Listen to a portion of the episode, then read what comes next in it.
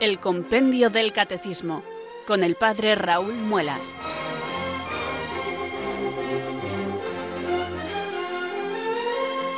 Muy buenas tardes, queridos oyentes de Radio María. Son las 4, las 3 en Canarias. Aquí comienza una nueva edición del programa El Compendio del Catecismo de la Iglesia Católica. Reciban desde Talavera de la Reina un saludo muy cordial del Padre Raúl Muelas, que un día más les habla desde estos micrófonos de Radio María, la radio de la Virgen, la fuerza de la esperanza. Sed todos bienvenidos.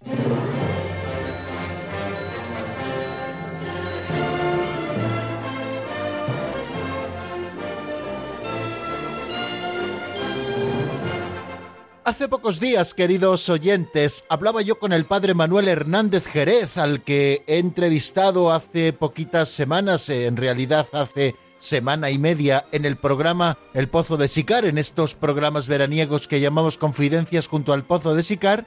Intercambiábamos algún audio desde República Dominicana, donde él se encuentra, y yo se los mandaba desde aquí, desde España, pues a propósito de ecos que han ido llegando de esa entrevista preciosa que le hice, creo recordar que fue el día 17 de septiembre, por si ustedes quieren buscar en los podcasts de Radio María de El Pozo de Sicar ese programa en concreto. Bueno, pues él me decía, sigue haciendo mucho bien en la radio, porque la radio es un púlpito donde se siembra a voleo y donde se hace muchísimo bien.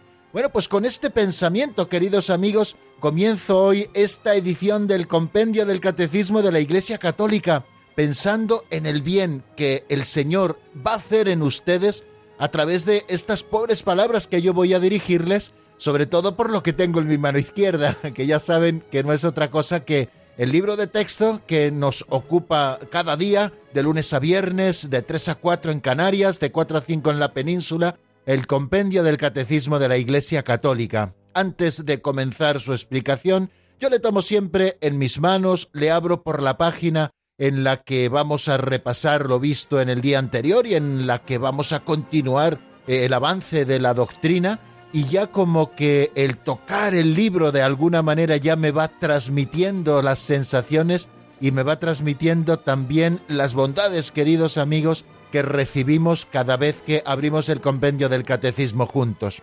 Le he abierto muchas veces solo, pero no es lo mismo que abrirlo con ustedes. Por eso cada día y quizá motivado por, por esta propia experiencia, yo les animo a que también ustedes tengan el libro en sus manos y a que también ustedes eh, hagan este gesto de abrirle, en este caso por la página 94 y 95, que son las que nos van a ocupar, porque incluso este pequeño gesto de comunión, de hacerlo juntos, ya nos pone en sintonía y predispone nuestro corazón para recibir la doctrina de la Iglesia, que no es otra cosa la que buscamos, sino la doctrina católica que la Santa Madre Iglesia nos enseña. Ella ha sido depositaria de la fe y ella la enseña a sus hijos. Y esos hijos somos cada uno de nosotros. Así que es bonito también sentirnos así, como hijitos buenos de la Iglesia, que se sienta con nosotros a través de todos los medios que tiene y nos regala su tesoro, que es la fe, enseñada por la Santa Madre Iglesia,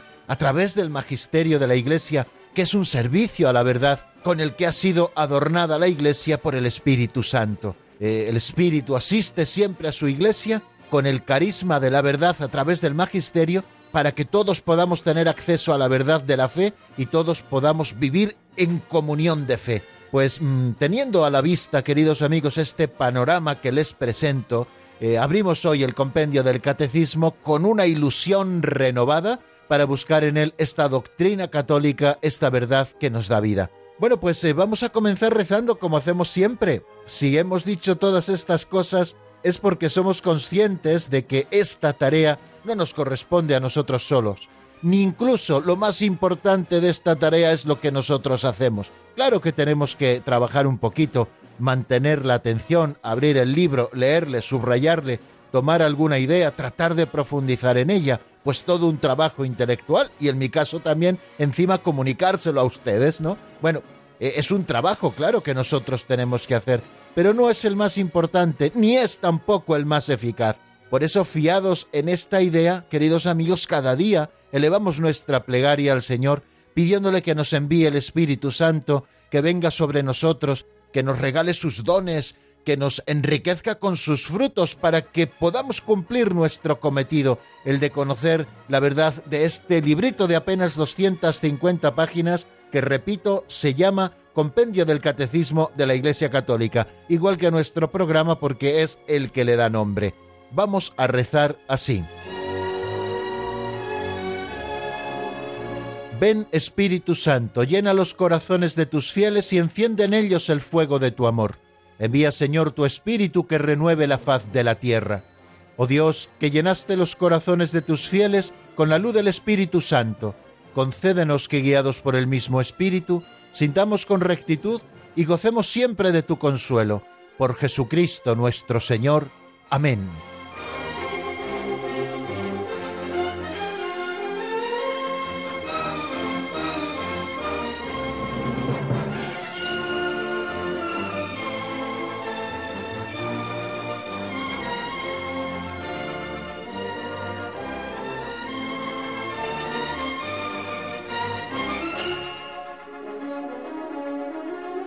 Casi todos los días les hago un llamamiento a renovar la ilusión, queridos amigos, porque creo que hay dos cosas que están siempre enfrentadas, las cosas de Dios y la rutina.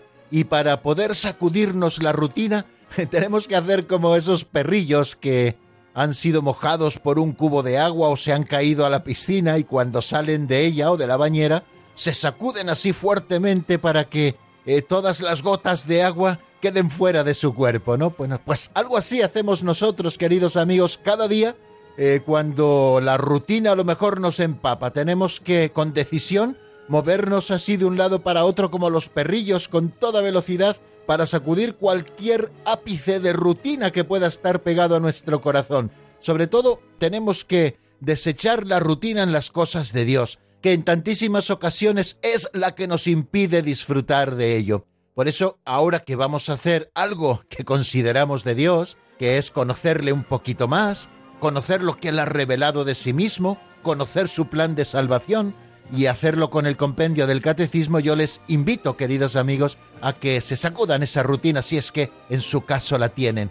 Nada de rutina, vamos a afrontar la novedad del compendio del catecismo y aunque nos dediquemos luego un ratito a repasar todo lo que vimos en nuestro último programa, si sacudimos la rutina nos sonará a nuevo y nos aprovechará y podremos irlo asimilando cada vez mejor. Pero antes de pasar a los números del compendio, ya saben cómo lo hacemos en nuestro programa. Cuando hablo de rutina radiofónica no me estoy refiriendo a la rutina eh, a la que me he referido antes. Eh, cuando hablo de rutina radiofónica me estoy refiriendo a cuál es el sistema que seguimos siempre, cuál es nuestro plan de trabajo, cuál es la escaleta del programa. Bueno, pues saben que ahora viene una sección que titulamos Pinceladas de Sabiduría. Tomamos un libro así titulado de don Justo López Melús y leemos una de sus pinceladas, una historieta de apenas un minuto, que la escuchamos siempre en la voz de Alberto, que tiene siempre una moraleja que queda flotando en el ambiente y que nosotros retomamos esa moraleja y yo les ofrezco humildemente una sencilla reflexión que pueda servirles para aplicar de algún modo la doctrina que conocemos y queremos a nuestra vida concreta. Quizá el compendio del catecismo nos va dando ideas luminosas y estas pinceladas de una manera asistemática, porque así lo hacemos siempre, pues nos permite aplicar muchas de esas ideas luminosas que vamos aprendiendo aquí y hacemos alguna aplicación práctica, alguna aplicación de ámbito espiritual, de ámbito moral, que creo que a todos nos viene muy bien y también para renovar la ilusión, porque muchas de estas pinceladas siempre nos arrancan una sonrisa. La de hoy se titula Tres botes.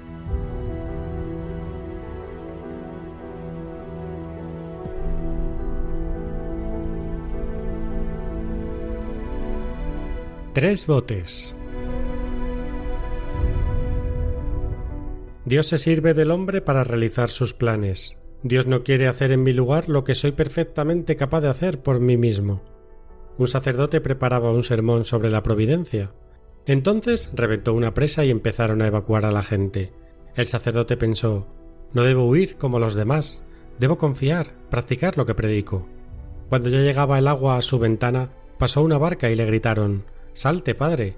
No, hijos míos, yo confío en la providencia. El agua subió, Pasó otra barca, lo llamaron, pero se negó otra vez. Se subió al campanario, Fueron a rescatarlo y no aceptó. Dios no puede fallarme, decía. Cuando se ahogó y fue al cielo, se quejó ante Dios. ¿Por qué no hiciste nada para salvarme? Bueno, te envié tres botes, ¿no lo recuerdas?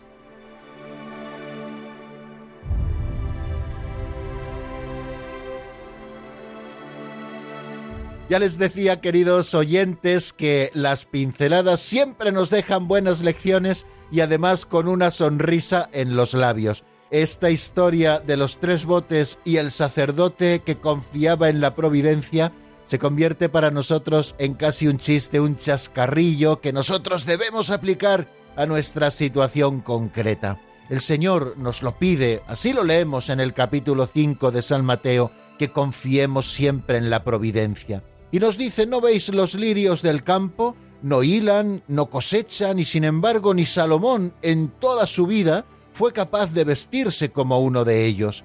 Y también nos dice, mirad las aves del cielo, no granan, no siembran, y sin embargo vuestro Padre del cielo las alimenta, pues vosotros valéis mucho más que las aves del cielo, que los lirios del campo. Dios os quiere a vosotros mucho más. Por lo tanto, si a ellas no les falta nada, tampoco a vosotros os faltará. El Señor nos eh, pide que confiemos siempre en la providencia de Dios. La providencia de Dios es ese saber de Padre con el que Dios gobierna el mundo, siempre con sabiduría y con amor. Ya explicamos en su momento lo que era o lo que significaba la providencia.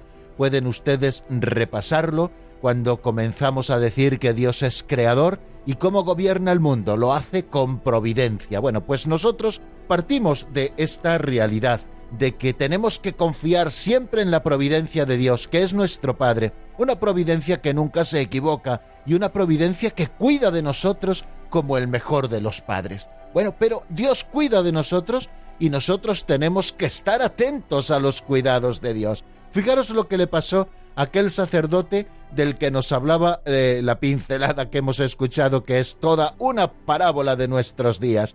El sacerdote había escrito un sermón sobre la providencia y él, el hombre, quería ser coherente con aquello que había predicado, con aquello que iba a predicar o que había preparado para su predicación. Confiar siempre en la providencia. Cuando acabó de hacer su sermón, lo hemos escuchado, se rompió la presa y comenzó a inundarse el pueblo. Y pasó una barca que le dijo, Salte, padre. Y él dijo, No, no, yo confío en la providencia. Eh, antes de que le tapara la ventana el agua, otra barca pasó por allí y le dijo, Padre, súbase rápido, que viene el agua y puede ser fatal el desenlace. Y el sacerdote dijo, no, no, yo confío en la providencia, he escrito un sermón sobre ella, ¿cómo Dios no me va a socorrer? Y luego se subió al campanario cuando empezó a subir el agua, y pasó por allí otra barca ya cerquita del campanario, tan alto estaba ya el nivel del agua, que el sacerdote dijo, no, no, Dios me salvará a través de su providencia se ahogó aquel hombre y cuando subió al cielo le preguntó directamente a Dios, pero bueno, ¿no decías que eras providente? ¿Dónde está la providencia conmigo? Y le dijo, pues mira, pues te envié tres barcas y te parece poco, ¿no?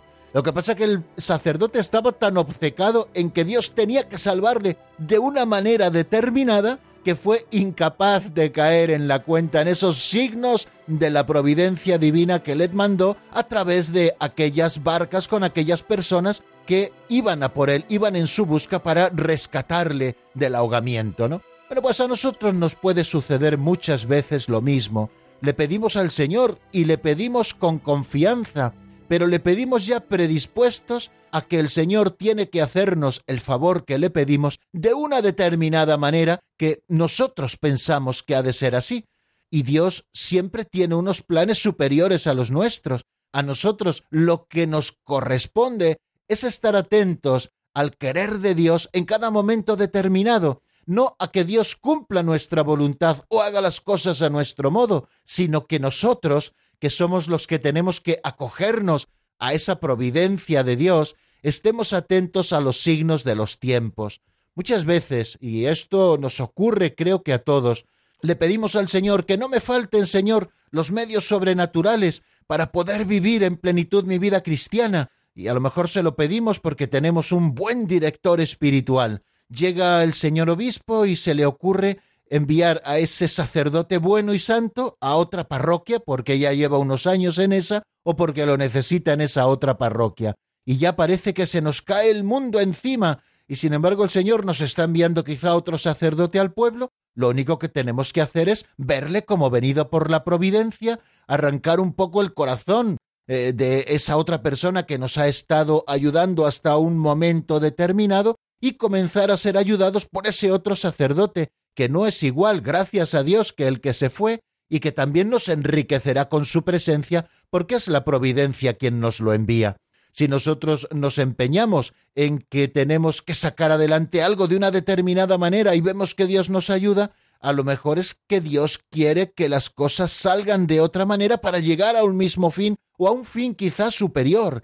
Bueno, creo que eh, la lección de la pincelada de hoy, queridos amigos, está muy clara y es muy bonita. ¿Qué hiciste, Señor, para salvarme? Te envié tres botes. ¿No lo recuerdas? El Señor nos está enviando constantemente barcas a nuestra vida para que nos vayan salvando de diferentes peligros. Lo único que tenemos que hacer es subirnos en ellas y saber que nos las envía la providencia, aunque no sea la manera que nosotros esperábamos que el Señor se hiciera presente. Confiemos siempre en el Señor, confiemos en su providencia y estemos atentos a los signos de esta en nuestra vida.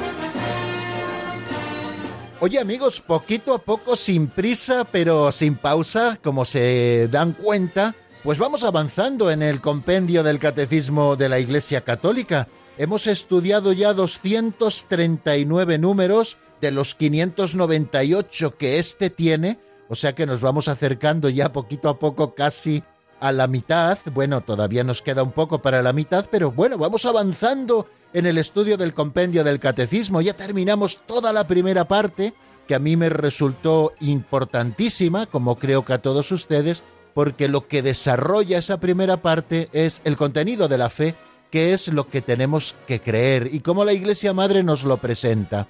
Y hace ya unas poquitas semanas hemos comenzado la segunda parte del compendio del catecismo, que nos habla de qué es lo que tenemos que celebrar. Es la segunda parte del catecismo, la celebración del misterio cristiano.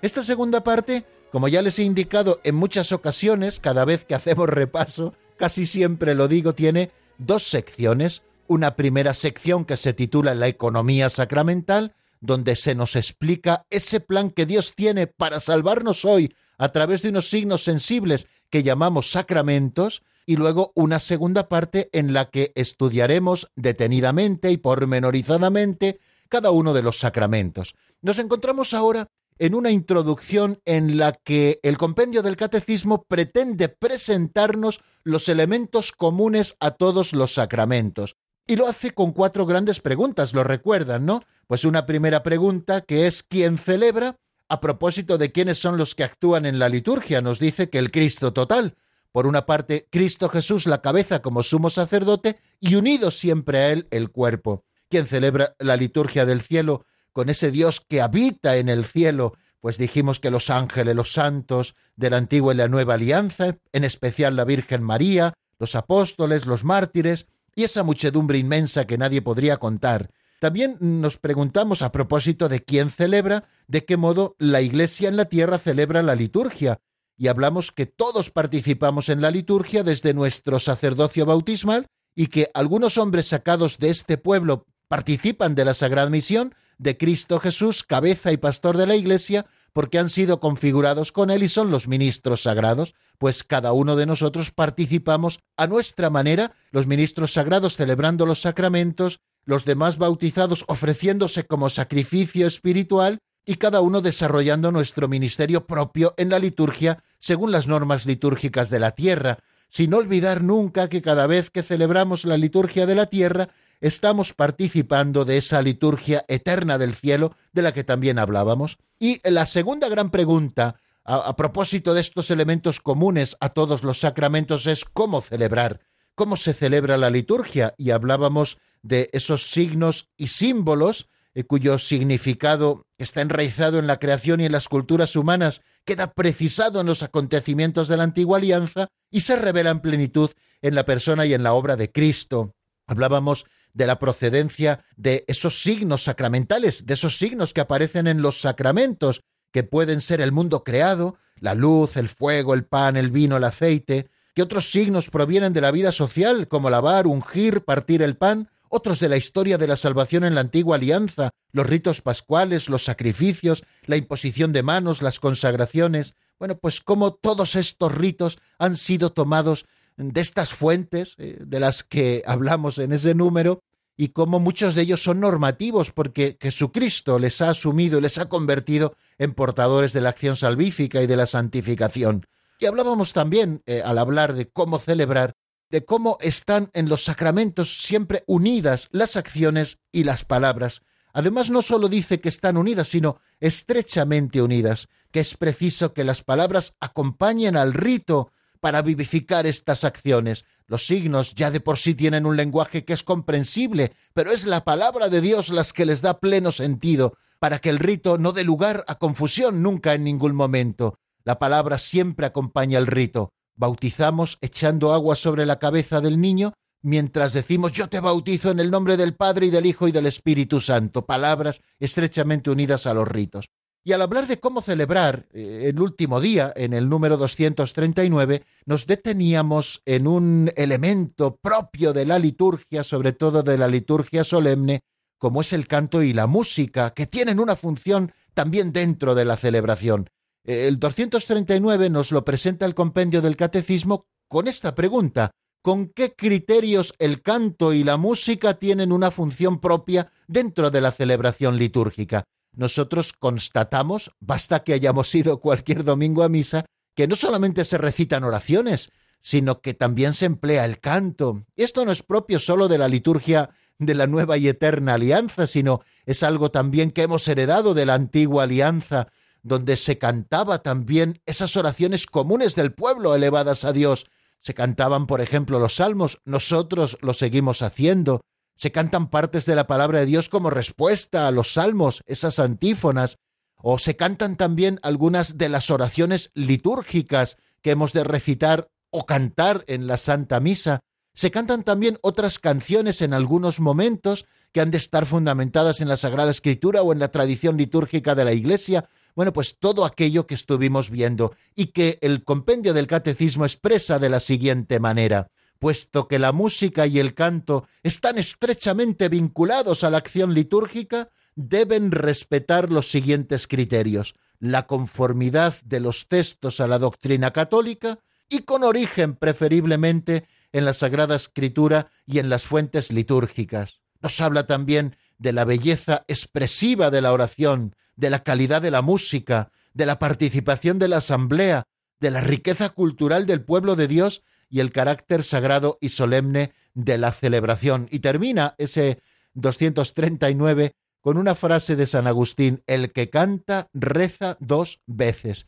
Pues estuvimos hablando de la música y el canto en la liturgia, que están estrechamente vinculados el canto y la música a la acción litúrgica. Una primera cosa que nosotros eh, explicábamos o comentábamos juntos es que la música y el canto no son algo externo que viene a enriquecer a modo de florero nuestra acción litúrgica, no es la guinda de un pastel, sino que está estrechamente vinculada a la acción litúrgica.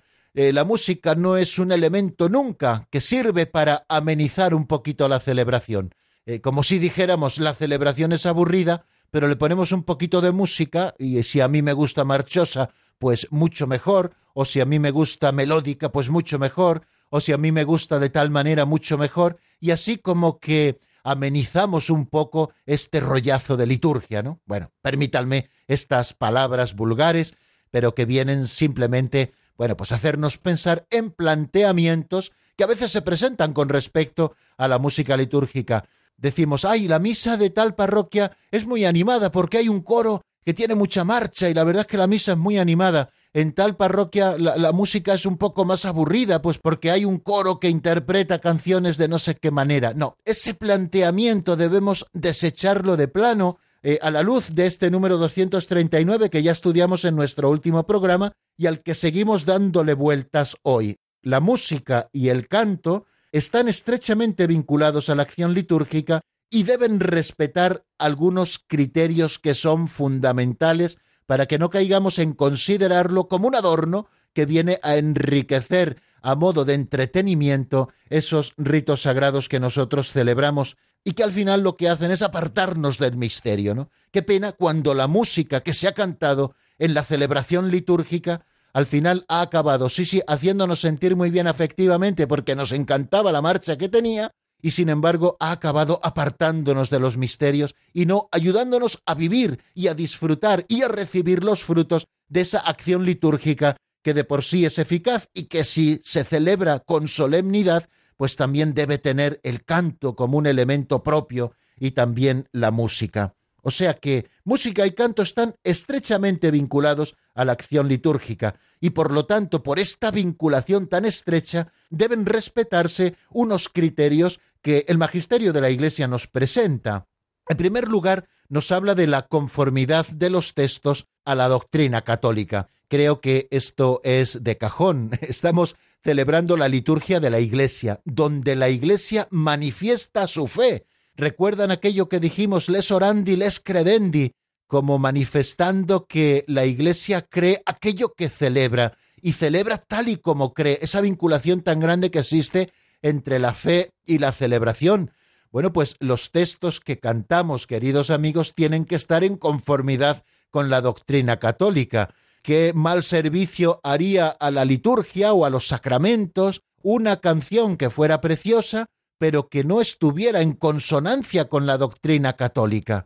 Imagínense que estamos cantando un canto donde se está hablando de la unicidad de Dios, pero donde no se habla de la Trinidad de personas. Bueno, pues sería un canto que no está en conformidad con un misterio central de la doctrina católica, o un canto donde se nos habla de Cristo a un nivel puramente horizontal, como si fuera solamente humano, olvidándonos de esa naturaleza divina que es la que da unidad a Jesucristo, puesto que la unión hipostática de la naturaleza humana y la naturaleza divina se realizan en la única persona segunda de la Santísima Trinidad, que es Jesucristo. Y muchas veces los cantos que hemos cantado, sobre todo en algunos momentos de nuestra historia, estoy hablando finales de los 70, los años 80, que quizá es donde yo empiezo un poco a conocer lo que se canta, eh, hablamos de Jesucristo de una manera como muy horizontalista, ¿no? ese cartel que como si fuera la figura del Che nos presentaba a Jesucristo, pero de una manera puramente humana, ¿no? Jesucristo es mucho más. Y cuando celebramos la liturgia,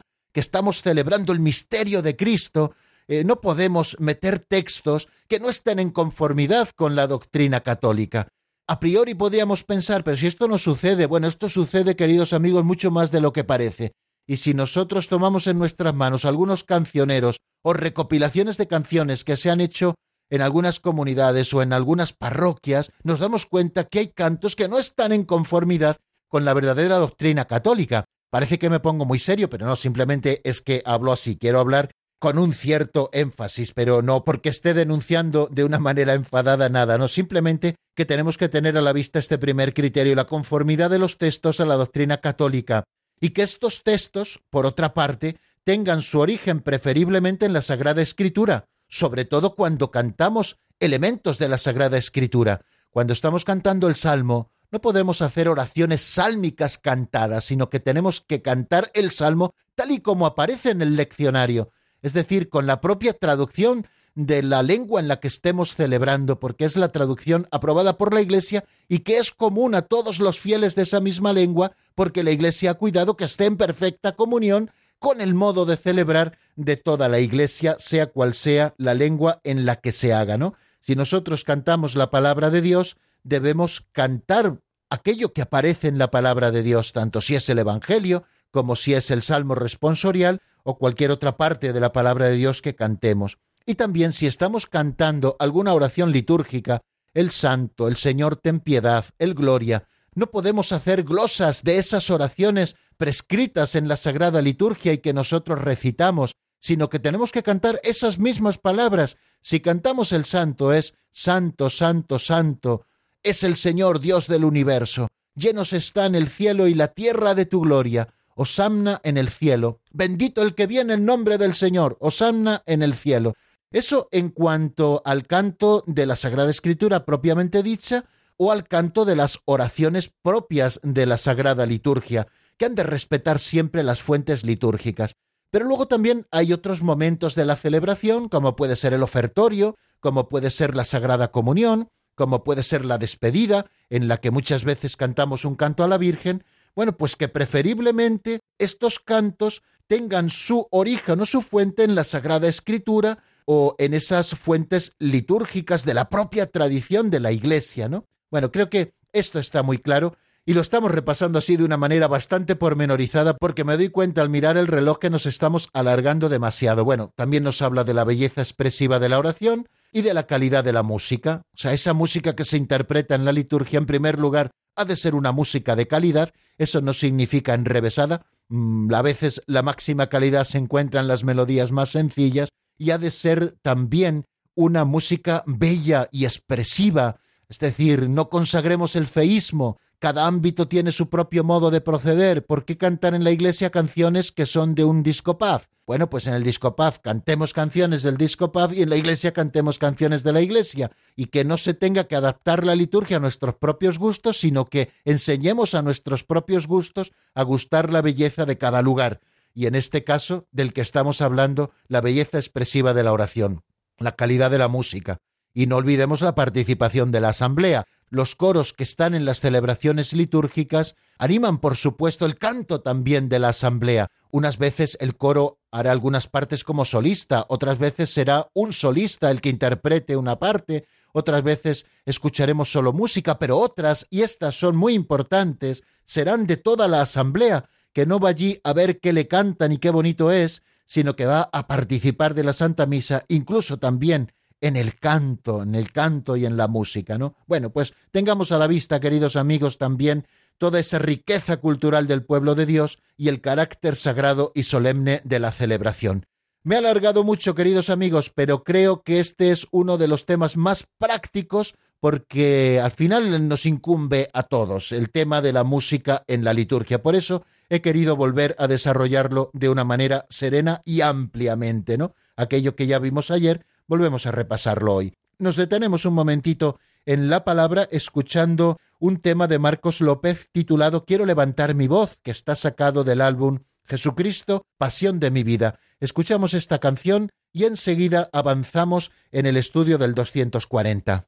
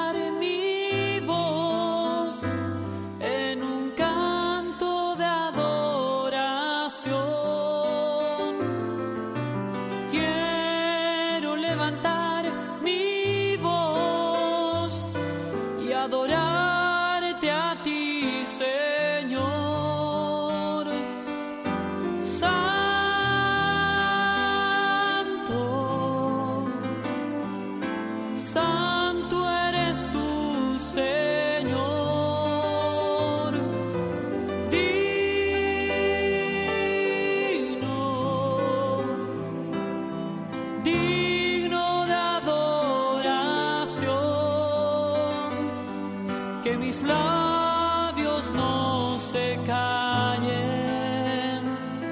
Al momento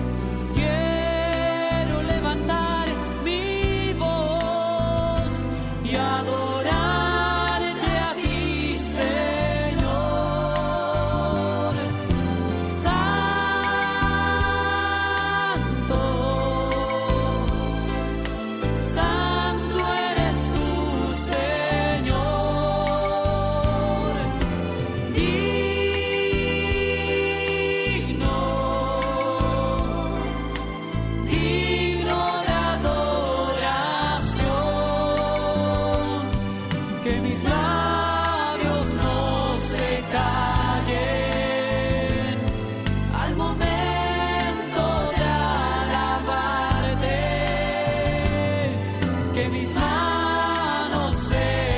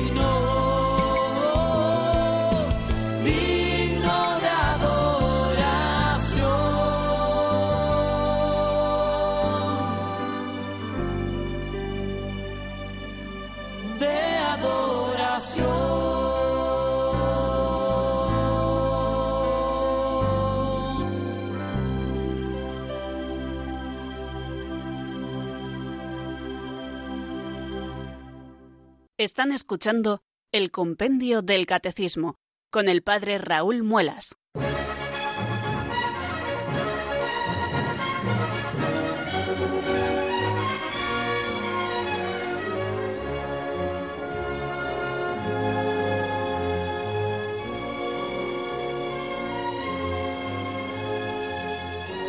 Continuamos, queridos amigos, en el compendio del catecismo y lo hacemos con el tiempo muy avanzado porque le he dedicado demasiados minutos y ustedes me perdonarán al repaso de lo visto en nuestro último programa. Pero todavía tenemos algunos minutos por delante para asomarnos al 240, que nos va a hablar también de la presencia de las imágenes en la Sagrada Liturgia. ¿Cuál es la finalidad de las Sagradas Imágenes? Vamos a escuchar lo que dice el compendio en la voz de Marta Jara.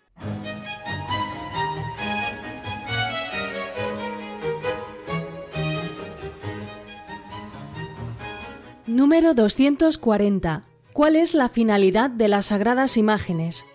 La imagen de Cristo es el icono litúrgico por excelencia. Las demás, que representan a la Madre de Dios y a los santos, significan a Cristo, que en ellos es glorificado.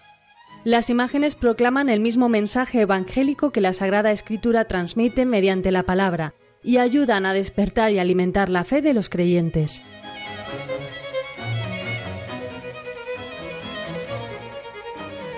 Otro de los elementos importantes que nos encontramos en los lugares santos, sobre todo cuando celebramos los sacramentos o la sagrada liturgia, es la presencia de las imágenes la presencia sobre todo de la cruz de Cristo Jesús y en ella el mismo Cristo clavado que aparece siempre en las iglesias, en los distintos templos, las imágenes de la Santísima Virgen María, las imágenes también de los santos, o las imágenes que aparecen representando misterios de la Sagrada Escritura en esos maravillosos retablos que encontramos en muchísimas de nuestras iglesias, mm, retablos bellísimos, de un valor histórico artístico, algunos impresionante, pero sobre todo que tienen un valor catequético y que lo han tenido así siempre a lo largo de la historia.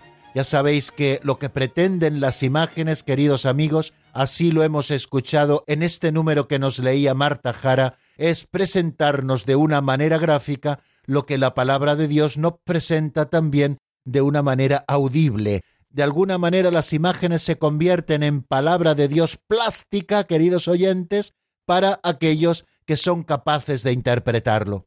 Hemos dicho en alguna ocasión que cuando quizá muchos de los que acudían a misa en siglos anteriores no sabían leer, todos sabían el contenido de la fe, porque habían aprendido a leerlo no quizá en letra escrita, porque no sabían leer, eran analfabetos en muchos de los casos, pero habían aprendido a leer con la sabiduría que procede de Dios en esas sagradas imágenes y sobre todo en esos grandes retablos que nos presentaban el misterio de la salvación. El 240 nos habla de la finalidad de las sagradas imágenes y nos ha dicho lo siguiente, así lo hemos escuchado, la imagen de Cristo es el icono litúrgico por excelencia. Las demás, que representan a la Madre de Dios y a los santos, significan a Cristo, que en ellos es glorificado. Las imágenes proclaman el mismo mensaje evangélico que la Sagrada Escritura transmite mediante la palabra y ayudan a despertar y alimentar la fe de los creyentes volvemos a retomar de alguna manera, aunque con otro enfoque, queridos oyentes,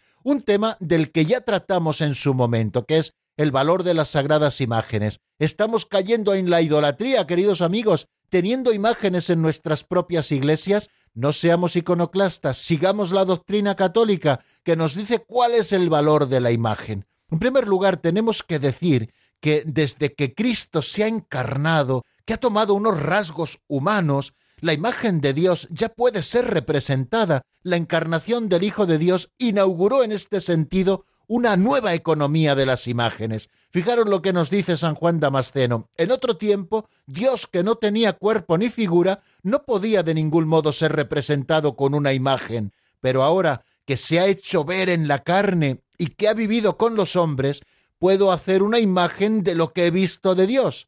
Nosotros, sin embargo, revelado su rostro, contemplamos la gloria del Señor. Y no olvidemos que la imagen de Cristo es el icono litúrgico por excelencia, nos está llevando a la contemplación de la gloria de Dios. No nos quedamos en la materialidad de esa imagen, sino en lo que esa imagen representa. Bueno, pues en la Sagrada Liturgia, el icono litúrgico por excelencia es la imagen de Cristo, y especialmente la imagen de Cristo crucificado, que debe estar siempre en el altar o muy cerquita del altar. Cuando el sacerdote en las celebraciones solemnes inciensa el altar, lo ven por ejemplo al principio de la celebración o en el momento del ofertorio, inciensa el altar, pero inciensa también el icono de Cristo, el icono litúrgico por excelencia, que es la imagen de Jesucristo crucificado, en el que nosotros descubrimos todo ese misterio salvador eh, que se nos ha regalado por la muerte y también la resurrección de Jesucristo. Nosotros cuando miramos al crucificado tenemos que aprender a ver en él todo el misterio pascual. No solo nos quedamos en el Cristo muerto, sino esa es la primera parte de la pasión.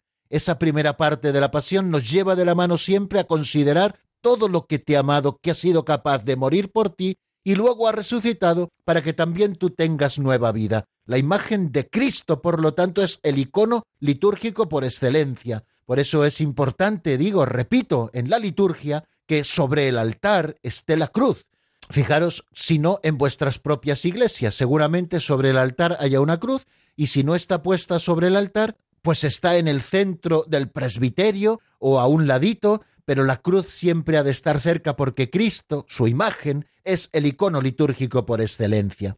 Y las demás imágenes que intervienen muchas veces también en la Sagrada Liturgia o que están presentes mientras celebramos los sacramentos, imágenes especialmente de la Santísima Virgen María, Madre de Dios y Madre nuestra, o imágenes de los santos, al final están significando también a Cristo que en ellos, en esos santos que están representados por esas imágenes, ha sido glorificado. La santidad de Cristo brilla en aquellos que han sido capaces de acogerse a su gracia y hacer brillar en ellos la gracia de Dios.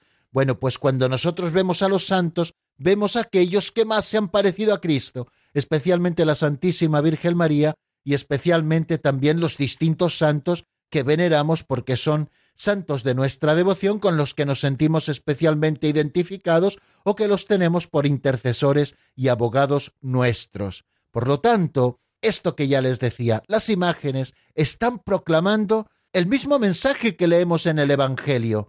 Si nosotros abrimos la Sagrada Escritura, captamos un mensaje. Bueno, pues la Sagrada Escritura nos transmite ese mensaje mediante la palabra, y las sagradas imágenes transmiten ese mensaje mediante la expresión plástica, la pintura, el mosaico, las imágenes, etcétera, ¿no? Las distintas representaciones plásticas. Bueno, pues ellas están transmitiendo y ayudando a despertar y alimentar la fe de los creyentes, como les decía a propósito, queridos amigos, de esos retablos maravillosos que encontramos en muchísimos de nuestros templos, aquí en la Basílica de la Virgen del Prado, donde yo he estado hasta hace poquitos días, nos encontramos representaciones hermosísimas en cerámica del siglo XVII, por ejemplo, de la vida de la Virgen Santa María, y allí, de esa manera plástica tan hermosa y tan bella, pues los fieles a lo largo de los siglos han ido aprendiendo quién era la Virgen María para amarla mucho más. Bueno, pues todo eso, queridos amigos, pretenden hacer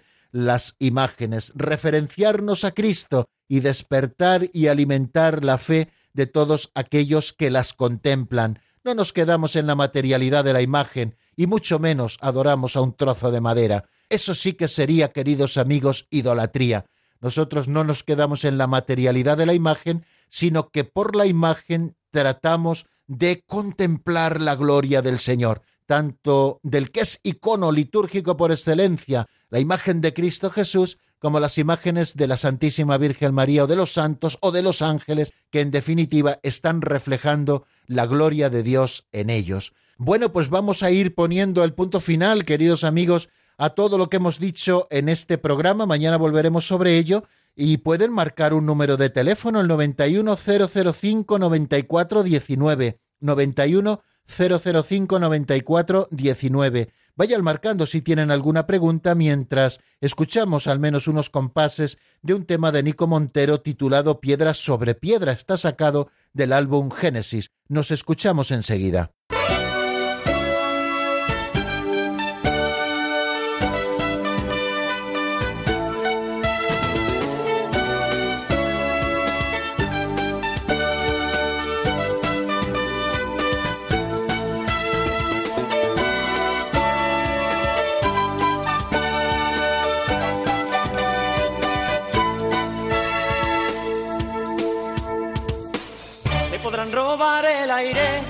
Podrán robar el tiempo, no me podrán quitar la gratitud de sentirme amado por ti, Señor.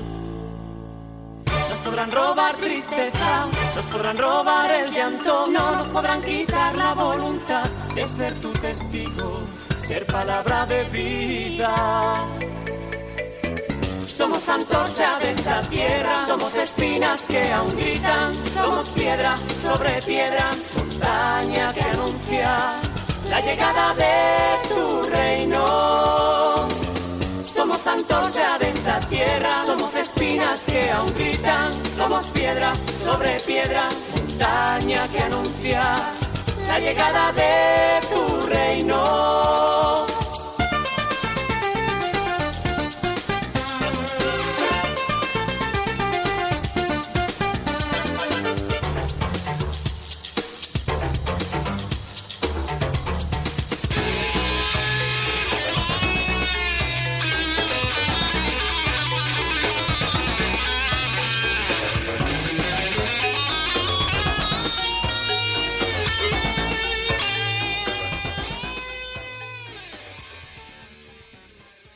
Están escuchando el Compendio del Catecismo con el Padre Raúl Muelas.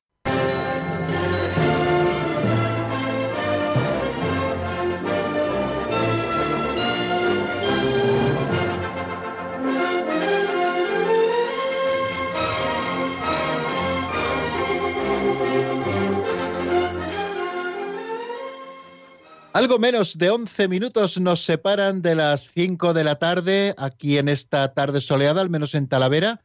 Eh, no sé qué tal tiempo hará allá donde se encuentren, queridos amigos. Supongo que habrá variedad.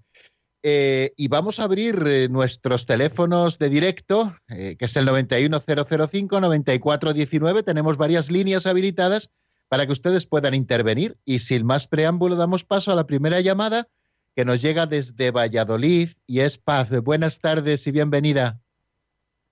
Sí, tenemos ahí la llamada en espera. De Valladolid, Paz. Bueno, parece que tenemos algún problema con esa llamada que, que no acaba de, entrarnos. Bueno, pues si tenemos preparada la segunda, pues damos paso a la segunda, queridos amigos eh, del control central de, Radio María. Nina de Huelva, buenas tardes pues parece que tampoco tenemos a Nina de Huelva.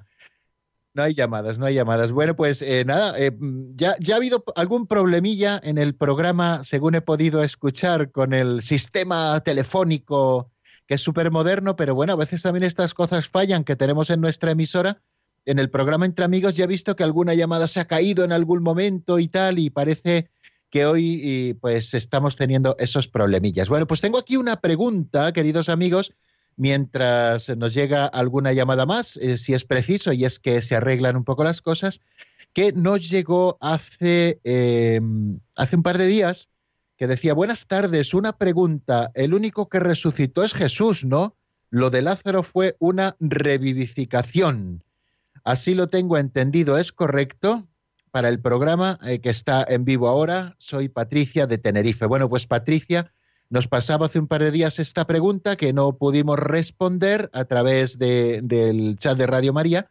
Y bueno, pues decirle que efectivamente la resurrección de, Lázaro y la resurrección de Jesucristo son totalmente distintas. Eh, Jesucristo resucitó de entre los muertos ya con un cuerpo transfigurado y glorioso. En el caso de Lázaro, lo que sucedió, como bien decías, pues eh, es que eh, Lázaro fue resucitado o revivido a la vida anterior que él llevaba, pero luego volvió a morir. En el caso de Jesucristo, su resurrección es definitiva, ya nunca más volvió a morir. Bueno, pues vuelvo un poquito a la, mm, eh, pregunta y respuesta con la que estaba a propósito de la resurrección de Jesucristo y la resucitación de Lázaro. Muchas veces hablamos en esta terminología para poder diferenciar lo que es una y lo que es otra, ¿no? En Jesucristo existe una verdadera resurrección, es decir, Jesucristo que muere verdaderamente, su cuerpo y su alma se separan, su cuerpo va al sepulcro donde espera el tercer día para la resurrección, ahora sí, su cuerpo queda unido a la divinidad y su alma baja al lugar de los muertos para rescatar a los que allí esperaban la plena liberación, que habían sido justos y esperaban la plena liberación de Jesucristo. Y Jesucristo al tercer día resucita con un cuerpo transfigurado, ya no sujeto a las leyes físicas como antes de la pasión, sino un cuerpo que es el mismo, hay una identidad real entre el cuerpo de antes y el cuerpo de después, pero es un cuerpo con unas propiedades totalmente distintas que cuando estudiamos en su momento, pues las estuvimos viendo. En el caso de Lázaro no, vive un tiempo más, no sabemos cuánto, nos dice que los judíos después de que hubo mm, resucitado de entre los muertos, buscaban las vueltas para acabar con él, porque a causa de Lázaro muchos creían en Jesucristo, no sabemos el tiempo que luego vivió Lázaro, pero luego Lázaro murió y como todos los demás, eh, su alma fue juzgada por el Señor y su cuerpo fue a la sepultura a la espera de la resurrección del último día. Entonces sí que existe esa diferencia, como bien hacía notar pues eh, nuestra amiga de Tenerife, que recuerdo que era Patricia y que nos hacía esta pregunta hace un par de días. Y así terminamos, queridos amigos, con nuestros problemas técnicos telefónicos, nuestro programa de hoy, pero eh, deseosos de que hayan disfrutado del, de este programa del compendio del catecismo. Y mañana, si Dios quiere, a las cuatro en punto, aquí estaremos. Esperemos que ya todos los elementos técnicos estén en su lugar, también para poder escucharles y escuchar sus llamadas. Un saludo muy cordial a todos y la bendición de Dios Todopoderoso, Padre, Hijo y Espíritu Santo, descienda sobre vosotros y permanezca para siempre. Amén. Hasta mañana, si Dios quiere, amigos.